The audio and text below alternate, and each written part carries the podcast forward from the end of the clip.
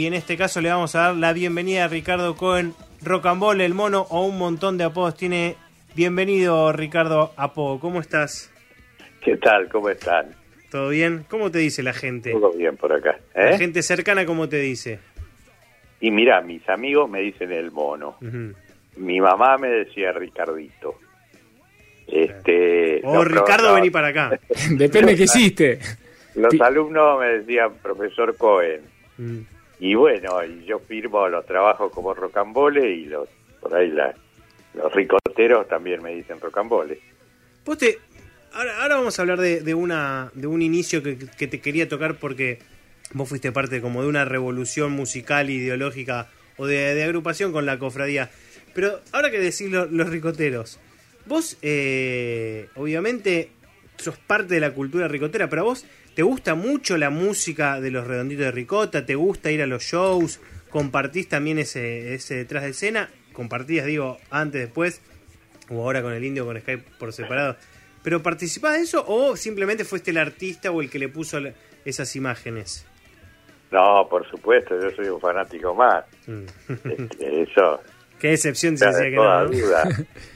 Este, la música este, que hicieron estas personas tan talentosas que tuve la suerte de tenerlos en amistad, este, hicieron una obra pero monstruosa, Mm.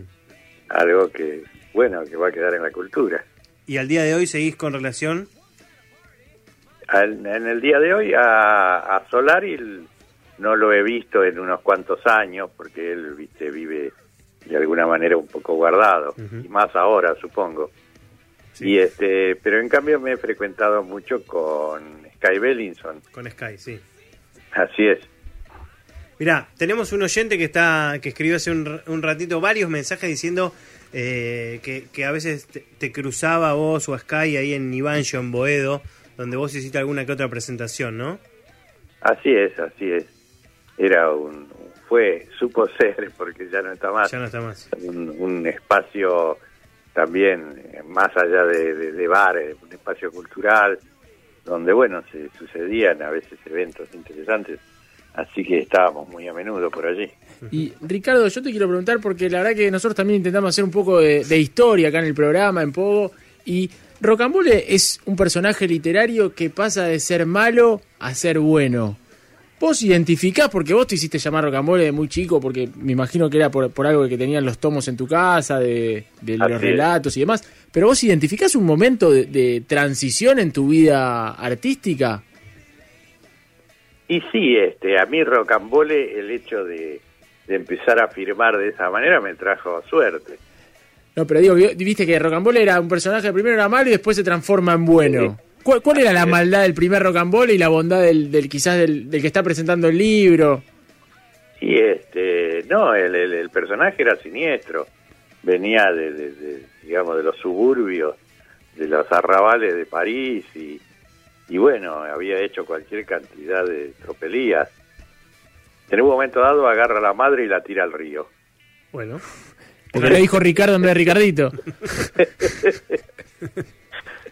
Este, no, y bueno, después se va, va cambiando, va, va mutando el personaje, de alguna manera va encontrando a lo largo de su vida cosas que le van haciendo cambiar de dirección. Y bueno, pasa de ser discípulo de un villano terrible a, digamos, después pelearlo. Algo así. vos a lo largo de tu vida también cambiaste mucho, pero fuiste parte de, la cofradía que, que marcó una época, que marcó un estilo.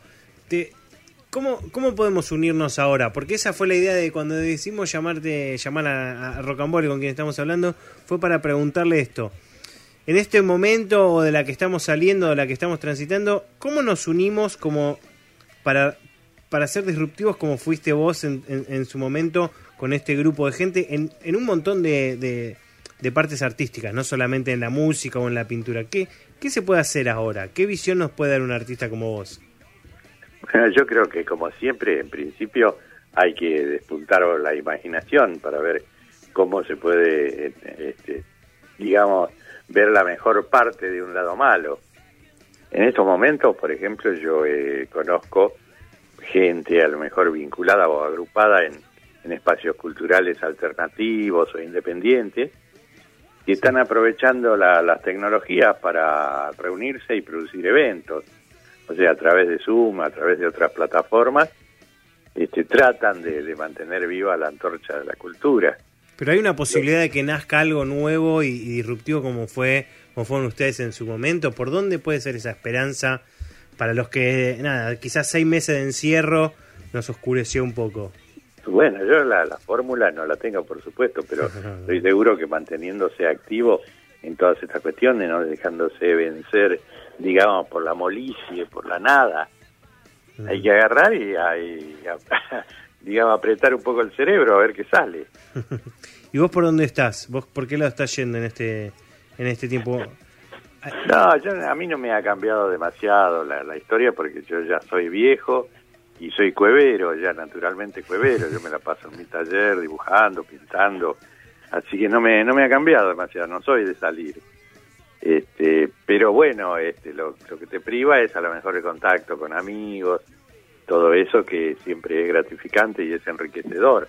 Pero bueno, ese contacto se mantiene, ya te digo, a través de los medios electrónicos nos han dado esta posibilidad. Por suerte, en estos tiempos tenemos todas esas plataformas, tenemos internet. Imagínate lo que hubiera sido esto en otros tiempos cuando no existía internet. No, la Por radio, ejemplo. todos escuchando la radio. Claro, todos escuchando radio. Todos escuchando la radio por es. Zoom, pero tampoco había Zoom, así que no, era No, escuchar, tampoco. hubiese sido escuchar música. Eh, Ricardo, vos aprovechás este tiempo que, viste que vos decís esto de estar encerrado y de hacer compras por aplicaciones que te llegue a tu casa, también fue un boom para tu libro, ¿no? Uno, uno de los libros, el, el que recopilás un montón de cosas de, de octubre, del aniversario y demás, le, le está yendo bien, ¿no? También ese libro. Bueno, no digamos que un boom, pero sí este, nosotros hemos notado que el libro se sigue vendiendo. Ante, ante pre-pandemia, lo que hacíamos para difundir el libro era, este, yo viajaba por todo el país y daba, daba charlas, Ujú. lugares que me invitaban, en bibliotecas, en espacios culturales. Y bueno, allí aprovechábamos para poner una mesita con los libros y entonces la gente se acercaba. Pero a partir de la, de la pandemia, bueno, este, explotó un poco el asunto de la venta por Internet. Y hay que viajar por Zoom. ¿Eh? Así Y- y- es. Te lo mandan, te lo mandan por una aplicación, así que no te mueves y tenés el libro de, de Rocamole. Bueno, Ricardo, no te queremos robar más tiempo. Última sí, porque sí te vamos a, robar cinco minutos más para que Sí. cuentes una historia que es muy, muy divertida, quizás para vos no, pero vos en vos dibujás Luzbelito, hacés la escultura de Luzbelito y se la afanan en un momento. Así es, así es. En, en el, en el siglo pasado, en el 1998, Ujú. fue que hice una exposición en el Museo Municipal de La Plata, Museo de Arte, y este y bueno, en el último día de la exposición este, voy a voy a ver este cómo hago para llevarme mis cosas y resulta que faltaba el, el busto de Lubelito, que era difícil de, de- de sacarlo de una muestra porque pesa sus buenos 5 kilos. Pero era la tapa de Luzbelito de los redonditos, ¿no? Se lo llevó alguno Sí. en la mochila. Sí, seguramente, pero en un principio yo estaba pensando, bueno, un fanático se arriesgó tanto que se llevó el... Bueno, de alguna manera estaba como, no te digo satisfecho, pero digo, bueno, se lo llevó un Justificado. fanático. Por amor. Pero, pero unos años más tarde, nueve años después, eh, una comisión policial allana una casa donde se sospechaba que había objetos robados, que era el aguantadero de una gente delictiva.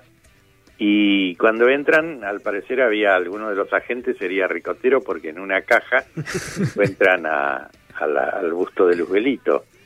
Y bueno, entonces me lo devolvieron. Pero resulta que, bueno, las investigaciones siguieron y parece ser que ese lugar era también de una gente vinculada a, a empresas de seguridad. Así que probablemente los que se robaron a Luzbelito eran los que custodiaban el museo. Y quizás te dieron una réplica y se quedaron con el original. No, no, imposible eso. no se puede reproducir así nomás. No, no, me acordaba de Valfierno, la historia de Caparrós, que cuenta cómo, cómo se robaron la Yoconda en, en la primera mitad del siglo pasado también. Claro. Pero igual me gusta, me gusta tu, tu como lo que pensabas, que en el fondo que si se lo había llevado un ricotero, bueno, no está bien, pero lo entendías, porque era, era es producto de la pasión, digamos, no es que se lo Claro. afanó para afanártelo a vos. Claro, claro. Pero bueno, yo supongo que, que si se lo robaron algunas personas que estaban vinculadas a la seguridad del museo, bueno, ya ahí, ahí sí ya la cosa es doblemente traicionera, porque el tipo estaba custodiando eso en realidad y Sí. le pagaban para eso. Queda como leyenda ricotera también. claro. Pero bueno, Luzbelito reapareció y estuvo desaparecido nueve años. Bueno, Su destino es la soledad. Así es, así es. bueno, muchísimas gracias Rocambole por haber estado charlando un ratito en Pogo. Y bueno, busquen ahí en la red un tal Rocambole, que ahí están los libros y algunas cosas que está haciendo Ricardo y cada tanto hace talleres también para la gente, ¿no? Serigrafía y, y demás. Así es, así es, hacemos. Cuando podíamos salir, este, con- junto con alguna gente amiga mía que tiene que ver con la impresión gráfica, salíamos, hacíamos unas especies de workshop, de, de tapas de disco, de diseño de portada, de arte, arte de tapa, como nos llaman algunos. Así que, bueno, quizás en algún futuro cercano podamos volver a hacerlo y si no, bueno, tenemos las- las plataformas digitales y las pantallas para poder encontrarlo. Por seguir. Buenísimo. Muchísimas gracias Ricardo con Rocambole por haber estado acá en Pogo. Y gracias a ustedes, les mando un abrazo y un abrazo para la audiencia también. Abrazo grande.